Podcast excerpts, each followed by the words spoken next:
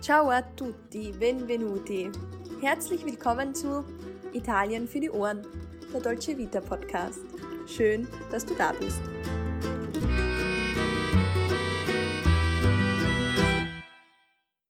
Hallo und herzlich willkommen zu einer neuen Folge Italien für die Ohren. Mein Name ist Sarah und ich bin nicht nur zur Hälfte Italienerin, sondern auch große Italien-Liebhaberin. Und an meiner Seite auch heute Alessandra, meine gute Freundin und liebe Kollegin. Ciao Alessandra, tutto bene? Ciao Sarah, tutto benissimo. Ich bin schon ganz nervös und freue mich auf die heutige Folge. Ja, weil heute sind wir nicht alleine, sondern wir haben einen ganz besonderen Gast bei uns in der Folge. Manche haben es in den letzten Wochen vielleicht sogar im Fernsehen gesehen, denn ihr Video zu Ti Amo gemeinsam mit ihrem Freund Oreste Cosimo ist, ja, wie man so schön sagt, viral gegangen. Die Rede ist von Amelie Heuss. Sie ist Sopranistin und heute hier, um mit uns eben über die italienische Oper zu sprechen. Ciao Amelie, schön, dass du heute da bist. Vielen Dank für die Einladung. Ich freue mich sehr, dass ich heute mit euch über die italienische Oper sprechen kann. Ja, ich muss zugeben, ich habe ja nicht so oft das Glück, mit einer Sopranistin zu sprechen. Außerdem denke ich, dass es auch nicht viele Menschen gibt, die diesen Beruf ausüben. Das scheint mir also schon etwas Besonderes zu sein und daher gleich meine erste Frage. Ja, wie kommt man denn auf die Idee, diesen Beruf zu ergreifen, beziehungsweise was muss man tun, um überhaupt Sopranistin zu werden? Ich nehme mal an, das kann nicht jeder. Und wie bist du jetzt zur Musik gekommen? Ja, das ist eine sehr interessante Frage.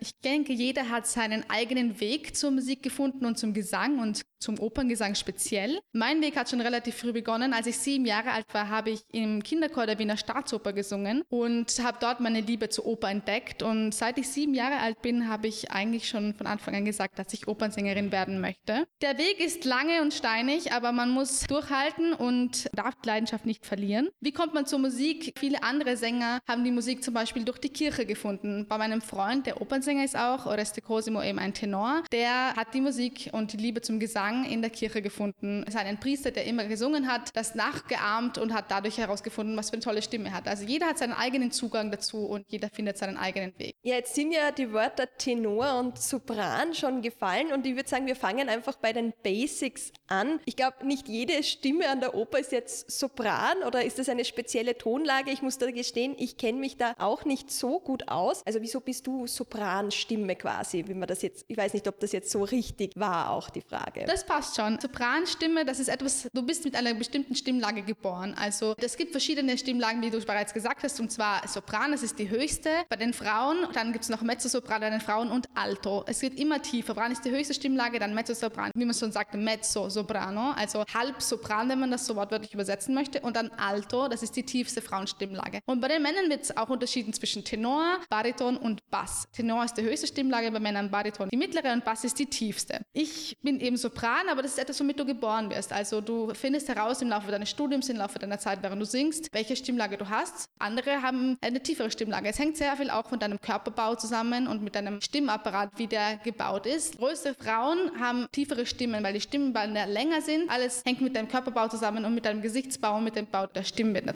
Ja, das klingt ja alles schon wahnsinnig interessant. Und jetzt habe ich aber auch noch eine ganz andere Frage. Wie lange braucht man denn eigentlich, um dann tatsächlich als Opernsängerin auf der Bühne auftreten zu können? Eine sehr interessante Frage, auch eine komplizierte Frage, weil es ist ein Studium fürs Leben, könnte man so sagen. Weil der Körper verändert sich auch im Laufe der Zeit und daher hörst du nie auf zu lernen und zu üben. Man muss früh anfangen, wie bei jedem Musikinstrument, wie bei jeder Kunstbranche. Wie beim Sport? Wie beim Sport, genau. Immer das in den Muskeln, die müssen sich entwickeln wie soll man das erklären? Die Hauptphase, die, die beste Phase im Gesang, im Operngesang hast du mit 30, weil mit 30 sind deine Stimmbänder, dein Stimmapparat am besten und am reifsten ausgebildet. Und davor ist es jahrelanges Studium, bis sich die Stimme wirklich entwickelt. Und Mädchen, die mit 20 sind, können noch nicht große Rollen singen, weil sie noch gar nicht das Stimmvolumen haben, noch gar nicht die Reife der Stimme haben und noch jahrelanges Training brauchen. Das heißt, zurück zu deiner Frage, es ist wirklich ein jahrelanges Arbeiten, bis man zum Punkt kommt, wo man tatsächlich dann auf die Bühne kommen kann. Und dann hört es immer immer noch nicht auf, sondern man muss immer weitermachen, weil sich der Körper auch immer wieder verändert.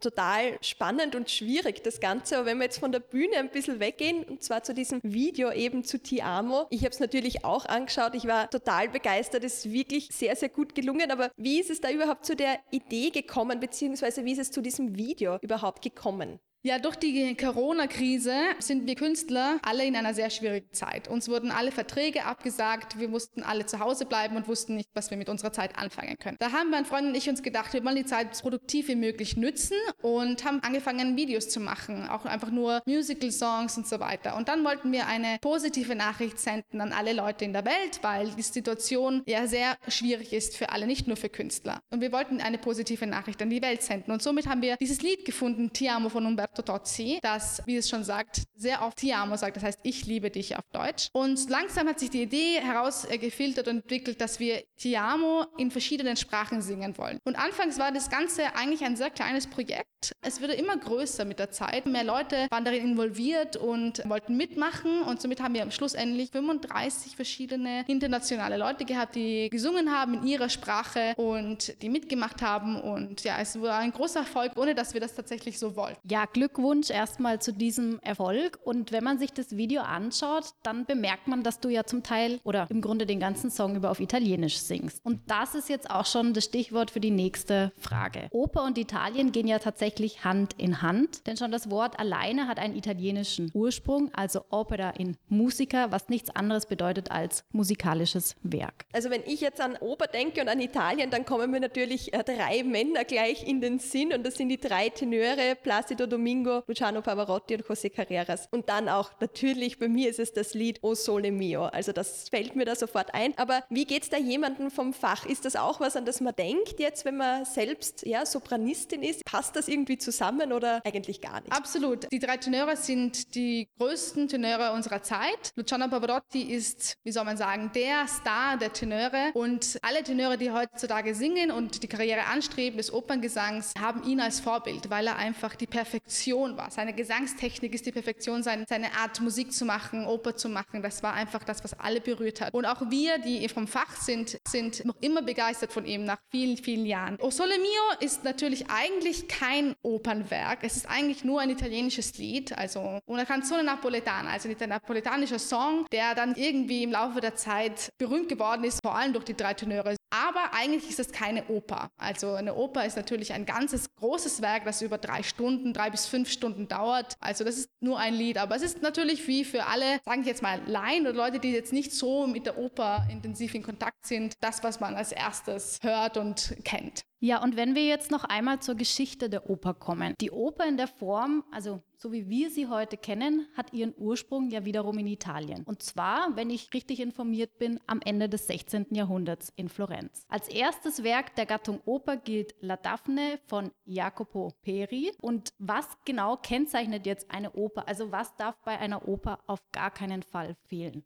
Die Oper ist, wie ich schon vorhin erwähnt habe, ein großes Werk, das mindestens drei Stunden bis fünf Stunden dauert. Bei der Oper, was nicht fehlen darf, sind also auf jeden Fall die Musik. Ja, das ist natürlich der Numero uno, sagen wir so, Nummer eins. Das Orchester, der Chor, die Szene, die Kostüme, die Sänger natürlich, aber auch zum Beispiel Statisten, die das Ganze füllen, die ganze Szene füllen. Eine Oper ist ein Werk, das viele Stunden dauert und wo keine Sekunde die Musik unterbrochen wird. Da könnte man unterscheiden eben zwischen Oper und Operette. Operette sind die teilweise mit Dialogen unterbrochen werden. Aber bei der italienischen Oper ist es ein Werk, das einfach durchgehend gesungen wird und wo durchgehend Musik ist. Also immer, immer Musik. Ich stelle mir das auch ein bisschen anstrengend vor, so lange zu singen und so lange Musik zu machen. Und was ich jetzt auch schwierig finde, ist, dass ja viele Texte aufgrund der Geschichte der Oper natürlich auf Italienisch sind. Ich muss jetzt von meiner Seite zugeben, ich habe da ein bisschen meine Schwierigkeiten, würde ich sagen, mit der Sprache bei der Oper. Ich verstehe es manchmal nicht so gut. Selbst Deutsch verstehe ich nicht so gut, brauche dringend Untertitel. Aber wie ist das jetzt mit Italienisch? Wenn du jetzt Opernsängerin wirst oder bist, musst du dann zwangsläufig auch Italienisch lernen? Lernen oder kann man theoretisch einfach auch den Text auswendig lernen, beziehungsweise einfach, wie gehst du das an? Also wie, wie machst du das? Also allgemein ist es natürlich besser, wenn du die Sprache sprichst und verstehen kannst. Du kannst die ganze Situation, die ganze Oper natürlich viel authentischer rüberbringen und du weißt, wovon du sprichst, du weißt, wovon du singst. Trotzdem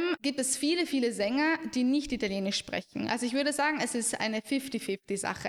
50 Prozent der Leute sprechen nicht Italienisch oder die Sprache, in der sie singen und die andere schon. Und die, die tatsächlich die Sprache sprechen, sind die eben die wahrscheinlich oder oft am meisten Karriere machen, weil das Publikum berührter ist. Bei mir war das so, als ich 15 Jahre alt war, wollte ich unbedingt nach Italien ziehen. Ich will nach Italien, weil ich will Italienisch lernen, eben weil ich Opernsängerin werden möchte. Und ich bin nach Florenz gegangen, weil mir das wahnsinnig wichtig war, dass ich die Sprache spreche, die Grundsprache der Oper, um eben alles tatsächlich verstehen zu können, wovon ich singe. Das heißt aber nicht, dass alle eben Italienisch sprechen oder Französisch oder Russisch oder Deutsch. Und es ist ein generelles Problem, dass Leute die Sprache nicht verstehen, während wir singen. Also es gibt verschiedene Faktoren. Ja. Also es ist sehr viel Musik, es ist sehr schwierig zu singen. Generell die Arien sind wahnsinnig schwierig, die Musik ist wahnsinnig schwierig. Das heißt, der Text fällt ein bisschen in den Hintergrund. Nummer eins in der Oper ist die Musik. Daher machen wir auch Untertitel, weil sonst müsste niemand, wovon wir singen. Nichtsdestotrotz versuchen wir als Sänger so gut wie möglich zu artikulieren, wie es halt Tonhöhe auch erlaubt, weil teilweise sind die Tonen so hoch, dass man gar nicht mehr wirklich den Text so sprechen kann, weil es nicht möglich ist. Daher Untertitel sind wichtig, aber trotzdem ist es für die Leute, die in die Oper gehen, das Publikum generell wichtig, dass ihr euch vorher informiert, vorher durchliest, worum geht es in der Oper, was ist der Text, was ist das Thema und dann kann man sich natürlich viel mehr hineinversetzen und fürs viel mehr genießen und muss nicht tatsächlich jedes Wort nachlesen vom Untertitel und schauen, worum es tatsächlich geht. Ja, du hast es gerade ja schon erwähnt. Es gibt auch Opern in anderen Sprachen. Da wir ja deutschsprachig sind, einmal auf Deutsch, aber du hast gemeint, es gibt es auch auf Russisch oder Französisch. Und ich stelle mir das jetzt persönlich sehr schwierig vor, eine Geschichte dann in einer Fremdsprache zu vermitteln, wenn man die nicht spricht. Wie geht es dir dann dabei, wenn du nicht auf Italienisch oder auf Deutsch singst? Ja, es ist schwierig. Also es ist die Vorbereitung vor allem ist das Schwierige, weil du musst jedes Wort übersetzen. Also zum Beispiel, ich singe jetzt eine Oper auf Russisch und ich spreche kein Wort Russisch und ich habe auch überhaupt kein Vorwissen vom Russischen. Ich kann es weder lesen noch irgendwas verstehen. Das heißt, es ist sehr kompliziert und es ist viele, viele Stunden Arbeit, viele, viele Monate, die du verbringen musst, nur um den Text zu übersetzen und auch um die Geschichte zu verstehen. Weil nur wenn du den Text übersetzt hast, heißt es nicht, dass du tatsächlich wirklich jedes Detail der Oper verstehst und weißt, worum es wirklich geht. Ja, es ist schwierig und es ist sehr, sehr viel Arbeit. Nichtsdestotrotz ist es Teil unseres Berufs, in Sprachen zu singen, die wir nicht sprechen, die wir nicht kennen. Und es ist sehr spannend, weil man lernt sehr viel dabei. Man lernt eine neue Sprache und eine neue Kultur kennen, die man sonst vielleicht nicht kennengelernt hätte, wenn man nicht in dieser Sprache gesungen hätte. Ja, du sagst es schon, es gibt so viele Sprachen, die die Oper spricht quasi, wenn ich das jetzt so salopp sagen darf. Das heißt, du kannst uns vielleicht auch verraten, gibt es eine Sprache, die man besonders gut singen kann? Singt sich eine Sprache leichter als eine andere?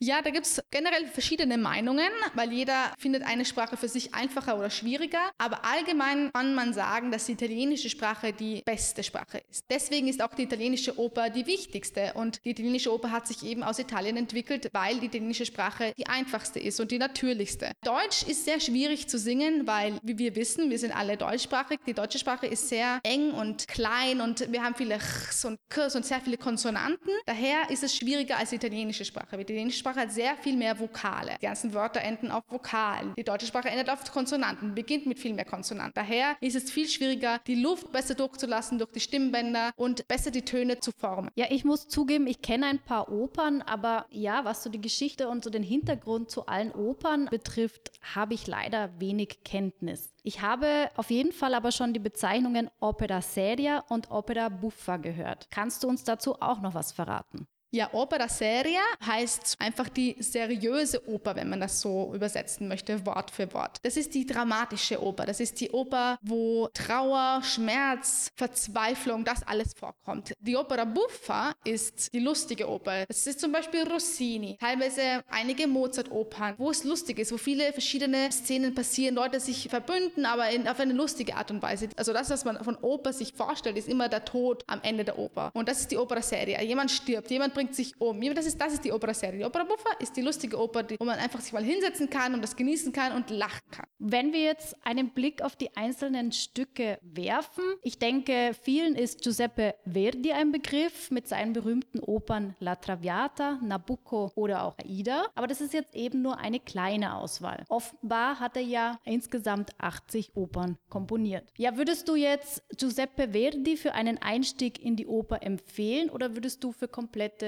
Opern-Nicht-Kenner etwas anderes empfehlen?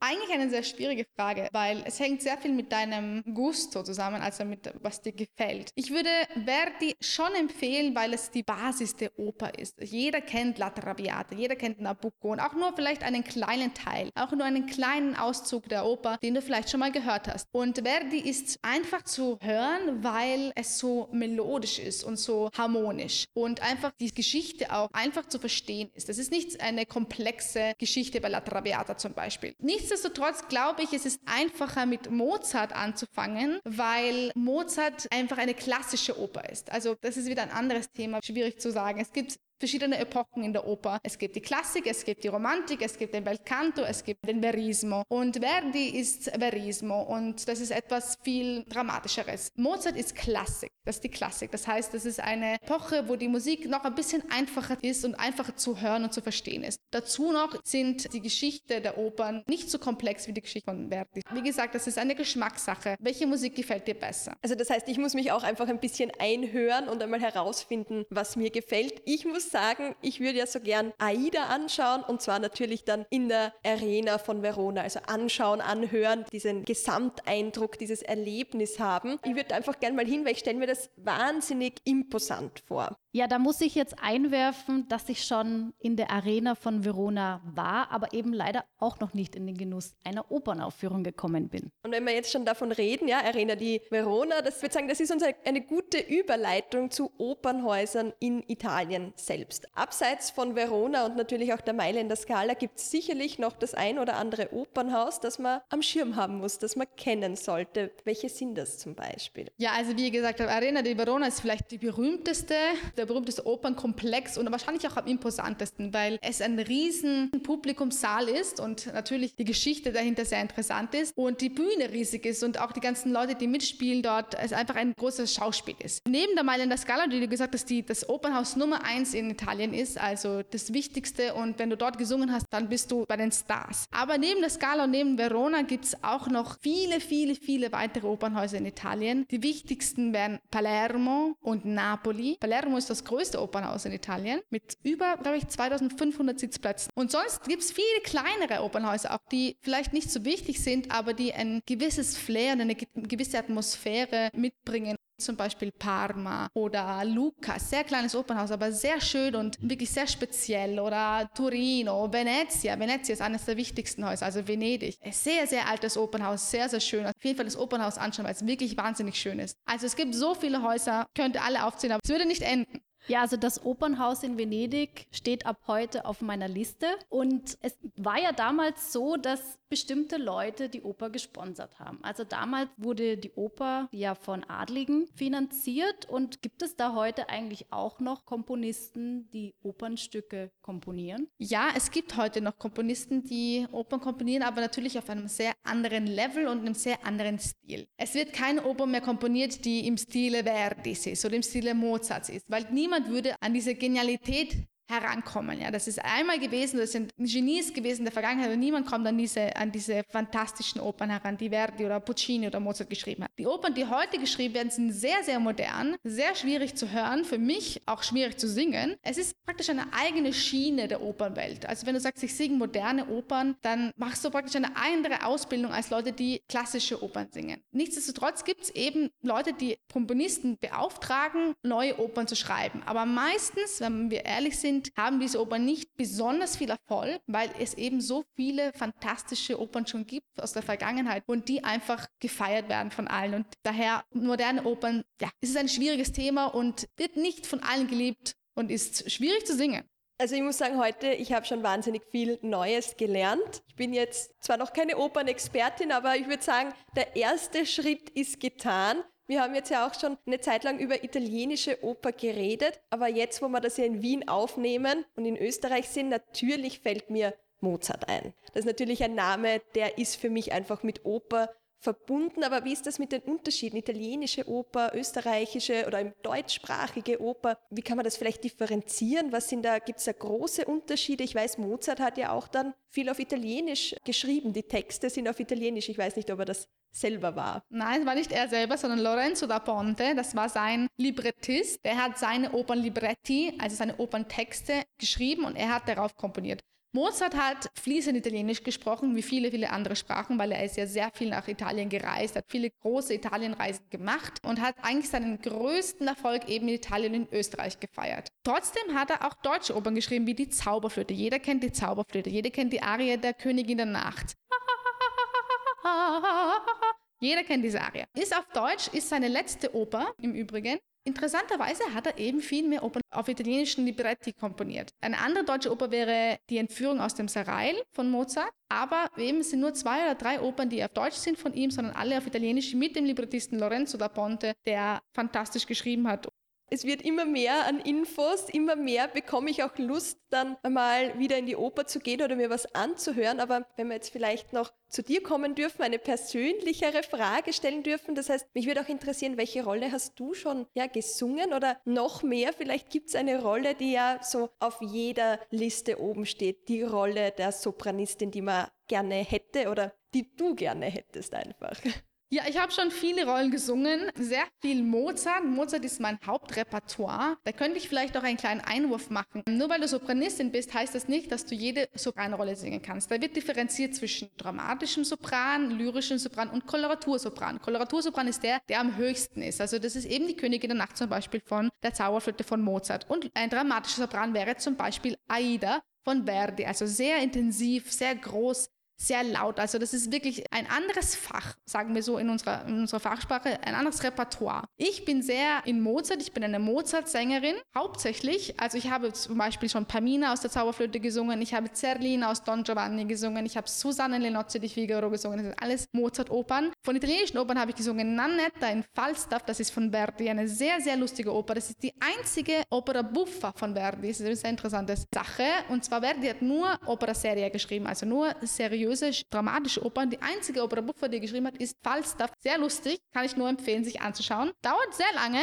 Man muss sich vorher einlesen, weil es ist ein sehr komplexes Thema und jeder ist mit jedem irgendwie verbunden in der Oper. Also man muss sich schon vorher irgendwie informieren, bevor man die Oper sich anschaut. Und ansonsten, ja, was meine Traumrolle wäre, das wäre Tosca von Puccini. Aber das ist eine dramatische Rolle, dramatisches Fach. Und wenn ich nicht, sagen wir mal so, zehn Kinder bekomme, dann werde ich das wahrscheinlich nicht singen können, weil man braucht eine gewisse Reife in der Stimme, man braucht ein gewisses Volumen und das bekommt man erst mit den Jahren, mit den, mit den Jahren als Frau vor allem und entweder muss ich noch zehn Jahre warten oder viele Kinder bekommen, damit ich diese Rolle singen kann. Und sonst für die meisten Sopranistinnen die Traumrolle ist Violetta in La Traviata, wie wir schon vorhin angesprochen haben. Das ist so die Rolle, die wirklich jeder Sopran singen möchte. Oder Mimi in La Bohème. Ich weiß nicht, ob ihr die Oper kennt von Puccini. Ich glaube, es ist eine berühmteste Oper, La Bohème und Mimi ist eine fantastische Rolle. Sehr, sehr traurige Oper, weil sie endet damit, dass Mimi stirbt. Leider genauso Violetta sterben beide an einer Krankheit. So ist es nun mal in einer Oper, alle sterben, außer bei Opera Buffa. Genau, und Mimi und Violetta würde ich sagen, das sind die zwei Traumrollen für jeden Sopran. Ja, jetzt hast du mir auf jeden Fall noch mehr Geschmack auf die Oper gemacht. Wenn ich jetzt an Wien denke, da kann man ja Karten für die Oper zum Teil auch wirklich günstig bekommen. Hast du eine Empfehlung oder ich denke, du hast es bereits angesprochen, wie man sich eben für seinen perfekten Opernbesuch vorbereiten kann?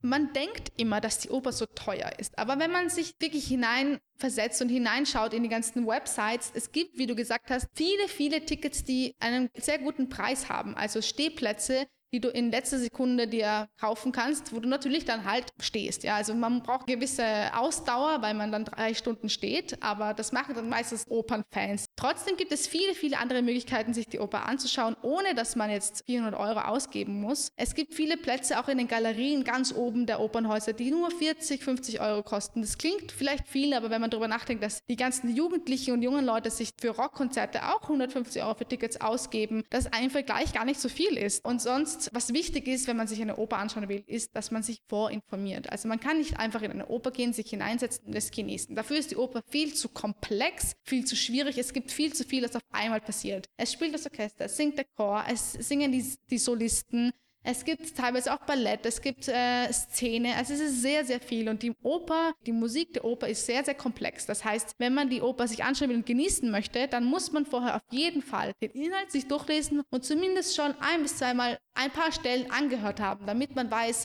worauf lässt man sich ein? Also ich kann es nur empfehlen, wie gesagt, sich vorhin zu informieren und dann billige Karten auch in letzter Sekunde vor der Vorstellung zu kaufen, wo Leute sagen, okay, ich kann doch nicht kommen, ich kann doch, schaffe es doch nicht in die Oper zu gehen, ich verkaufe sie dir um 10 Euro. Man muss nur probieren, man muss nur schauen, dann gibt es viele, viele Möglichkeiten. Also wenn ich das nochmal zusammenfassen kann, bevor ich in die Oper gehe, eine Google-Anfrage ist auf jeden Fall essentiell. Essentiell.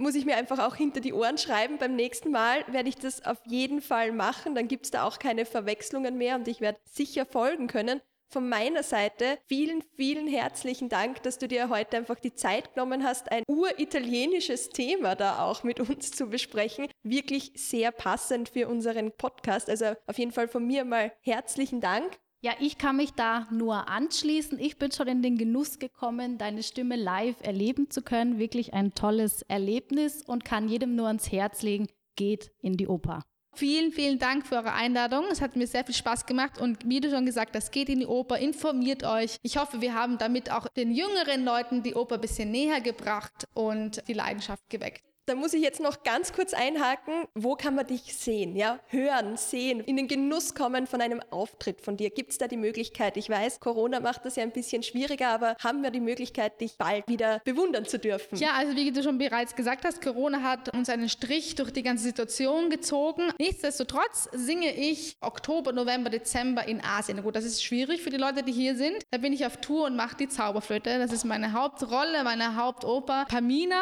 Genau. Und ansonsten ab ab Jänner singe ich sehr viel in der Slowakei, mache ich wieder Falstaff, ich mache Werther, eine französische Oper, also beruht auf den Leiden des jungen Werther von Goethe und die Oper ist von Massenet, eine französische Oper. In Wien werde ich erst wieder im Mai singen, aber dafür im Musikverein und zwar konzertant, also das ist eine Sache, das heißt, das ist ohne Szene, sondern nur die Oper wird gesungen, ohne dass praktisch eine szenische Situation hinten passiert und ohne Kostüme. Genau, im Musikverein und im Konzerthaus. Also kommt alle und ihr seid herzlich eingeladen. Also ich würde auch sagen, das darf man sich nicht entgehen lassen. Man muss sich noch ein bisschen gedulden, aber es wird die Möglichkeit geben und ich freue mich sehr. Ich werde da sicherlich im Publikum sitzen. Ich schließe mich an. Vielen Dank und danke nochmal für die Einladung. Es hat mir sehr viel Spaß gemacht und euer Podcast ist wirklich eine wahnsinnig tolle Initiative und danke, dass ihr das für alle Leute, die dazuhören, veranstaltet und initiiert. Das freut mich sehr. Von meiner Seite einfach nochmal an dich. Schöne Woche und dann heißt es nächsten Mittwoch wieder Italien für die Ohren. Ciao, ciao. Ciao, ciao. Vielen Dank, dass ciao. du heute bis zum Ende mit dabei warst.